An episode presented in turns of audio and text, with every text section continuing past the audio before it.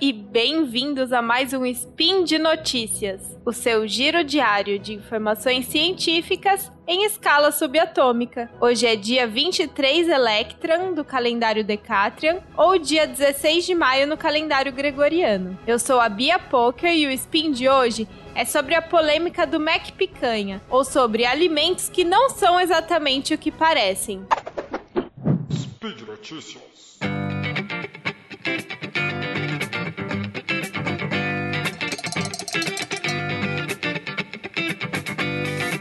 Se você não acompanhou essa notícia, há algumas semanas, consumidores indignados fizeram o famoso exposed da nova linha de sanduíches da rede McDonald's, chamada Mac Picanha, denunciando que o hambúrguer usado nos lanches não contém picanha, o que foi confirmado pela empresa, que alega que apesar de o hambúrguer realmente não conter esse corte de carne, o nome do lanche Mac Picanha se dá pelo molho de com aroma de picanha. E realmente, as peças publicitárias dos lanches lançados no começo de abril agora incluem nos rodapés as aspas hambúrguer 100% bovino com molho sabor picanha em letras miúdas, bem diferente da comunicação de quando a primeira linha de Mac Picanha foi lançada anos atrás quando exibiam bem à vista o selo feito com picanha. Ainda assim, na minha opinião, e isso é só a minha opinião, as propagandas realmente levavam os consumidores a acreditar que o hambúrguer era de picanha, principalmente porque ao comprar um lanche no restaurante, nós não temos acesso fácil a um rótulo que tem o nome certinho, a lista de ingredientes. De todos os modos, como a nomenclatura estava certa nos rodapés e a lista de ingredientes declarados também, não é um caso de fraude na indústria de alimentos. A questão aqui é realmente avaliar se o marketing feito tinha o intuito de ludibriar o consumidor e se isso se enquadra como propaganda enganosa. Justamente por isso, as denúncias foram feitas ao PROCON, que é o Programa de Proteção e Defesa do Consumidor, e ao CONAR, que é o Conselho Nacional de Autorregulamentação Publicitária. Com as denúncias e a grande repercussão na mídia, esses sanduíches já saíram do cardápio. E eu acho que eles devem voltar em breve com outro nome e outra campanha publicitária. Eu li diversas matérias sobre esse caso do Mac Picanha sem picanha, e uma delas trouxe também a questão da cereja em calda, que não é cereja e sim chuchu. Procurando hoje em dia para vender, eu não achei nenhum exemplo de cereja em calda que na verdade é feita de chuchu, mas é totalmente possível que isso exista. E não teria nada nada demais, desde que no rótulo do produto essa informação seja clara. No entanto, o mais provável é que padarias, confeitarias, sorveterias, etc., façam as suas próprias cerejas de chuchu para usar nas preparações que vão comercializar. Então elas usam bolinhas de chuchu que tem o sabor, sabor, desculpa, super neutro, uma calda de açúcar, corantes e aroma de cereja. Inclusive, a receita desse docinho de chuchu é bem fácil de encontrar na internet se você quiser testar em casa deve dar uma trabalheira enorme, mas supostamente é bem econômico. Apesar de eu não ter encontrado nenhuma empresa que comercialize chuchu sabor cereja, eu consegui sim encontrar vários produtos que fazem as vezes de cereja, várias cerejas fakes, por assim dizer. Mas o rótulo constam os seguintes nomes: confeito sabor cereja em calda, enfeite para confeitaria sabor cereja e cereja de algas. Os nomes são diferentes, mas na prática, os três são tipo jujubas.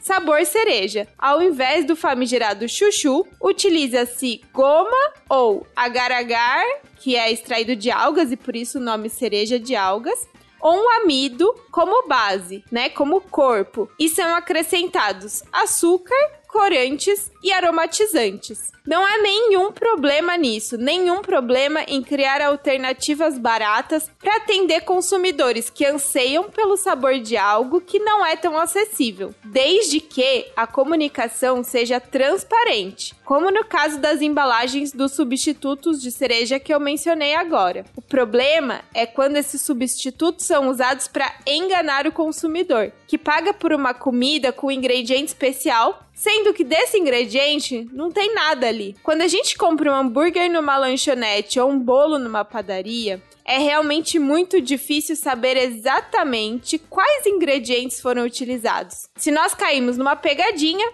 ou não.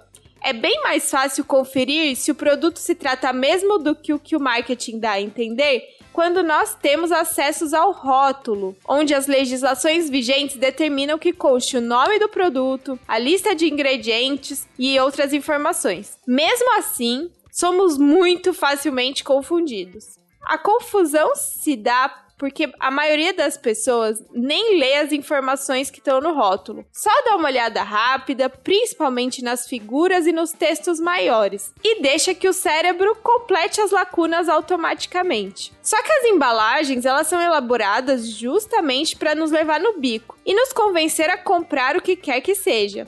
Afinal, se é líquido e tem fotos de laranja, deve ser suco de laranja, né? Nem sempre. Mas mesmo para quem gasta um tempinho realmente lendo o que está escrito na embalagem, pode ser muito confuso, porque a legislação determina qual nome deve ser usado em qual produto, de acordo com ingredientes, quantidade de cada ingrediente da formulação e o significado desses termos não é nada óbvio para os consumidores. Você saberia, por exemplo, qual é a diferença entre um suco, um néctar e um refresco? Esses três produtos diferentes são encontrados juntos nas prateleiras dos mercados. E a principal diferença entre eles é quanto de fruta tem na bebida e a presença ou não de outros ingredientes, como açúcar, corantes, aromatizantes e conservantes. Eu vou explicar bem resumidamente as diferenças, mas eu já te aviso que a legislação é cheia de detalhes e exceções. Então, se você quiser saber exatamente, vai lá no post no portal Deviante que as referências vão estar tá lá. Além da legislação estipular as quantidades mínimas de polpa, dependendo da fruta, porque as frutas são muito diferentes. Então, uma bebida feita 100% de laranja tem uma aceitação totalmente diferente de uma bebida feita 100% de limão.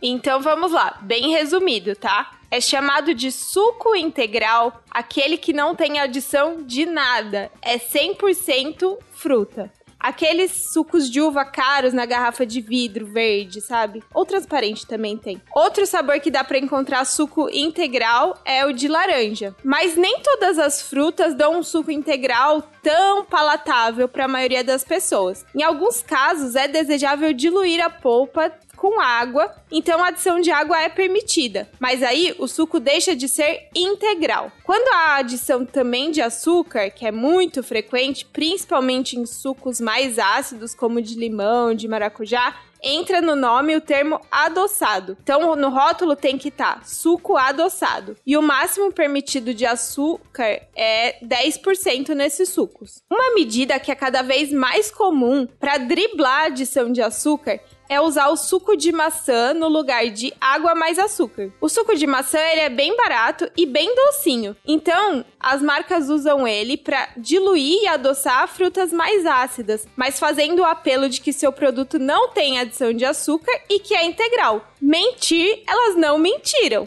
mas às vezes a informação de que se trata de um suco misto, e esse é o nome oficial na lei, fica só para quem realmente vê o rótulo direitinho porque eles põem esse texto bem pequeno e o desenho é sempre de uma fruta só. O da outra fruta, nunca o da maçã, coitada. Bom, agora é hora de partir para a próxima categoria, que engloba a maioria dos, entre aspas, suco de caixinha. Eu falo entre aspas porque, pela legislação brasileira, esses não são sucos, e sim néctares. O néctar é basicamente um suco de fruta mais diluído em água, mais açúcar e aditivos, como corantes, aromatizantes e acidulantes, que são ácidos usados para conservar mais o suco. Em geral, os néctares, néctares têm que ter de 20 a 50% de fruta, dependendo da fruta, né?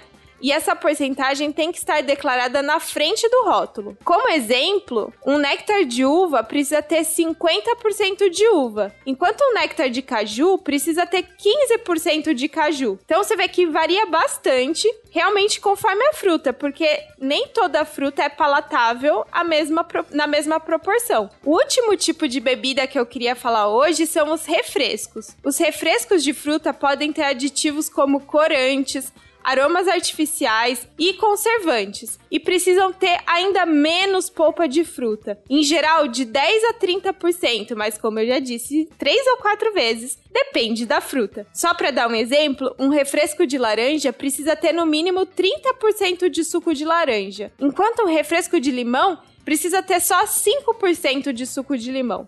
E só um ano atrás entrou em vigor uma portaria do Ministério da Agricultura regulamentando um subtipo de refresco, que até então nem existia, que é o refresco saborizado, que é quando o teor mínimo de fruta exigido para o refresco, esse que eu comentei que geralmente é de 10 a 30%, não é atingido. Então, se não tem o mínimo de, de, de fruta, o refresco passa a ser chamado de refresco saborizado de laranja, limão, morango, etc. Põe aí o nome da fruta que quiser. Então vocês veem, é uma quantidade imensa de regrinhas e nomenclaturas, isso porque eu resumi muito, para produtos que são bem parecidos a priori, né? Fica muito fácil se confundir, levar para casa uma bebida cheia de açúcar pensando que você está tomando uma ótima decisão. Falando nisso, quero fazer aqui o disclaimer de que a melhor decisão que você pode tomar é sempre água. Para sua saúde é sempre melhor beber água e comer uma fruta do que tomar um suco. Mas é claro que se alimentar é muito mais que ingerir nutrientes.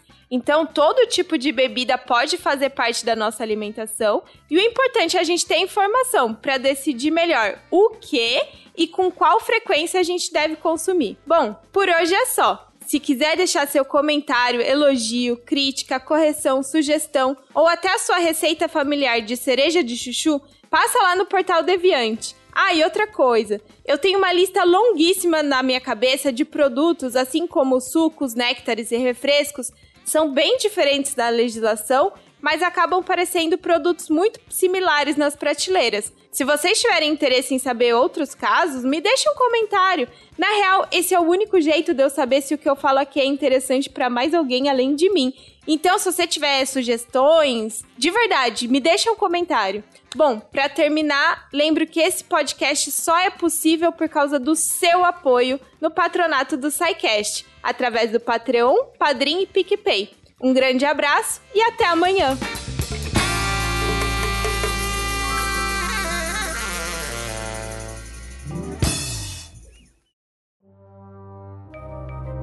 Este programa foi produzido por Mentes Deviantes. deviante.com.br.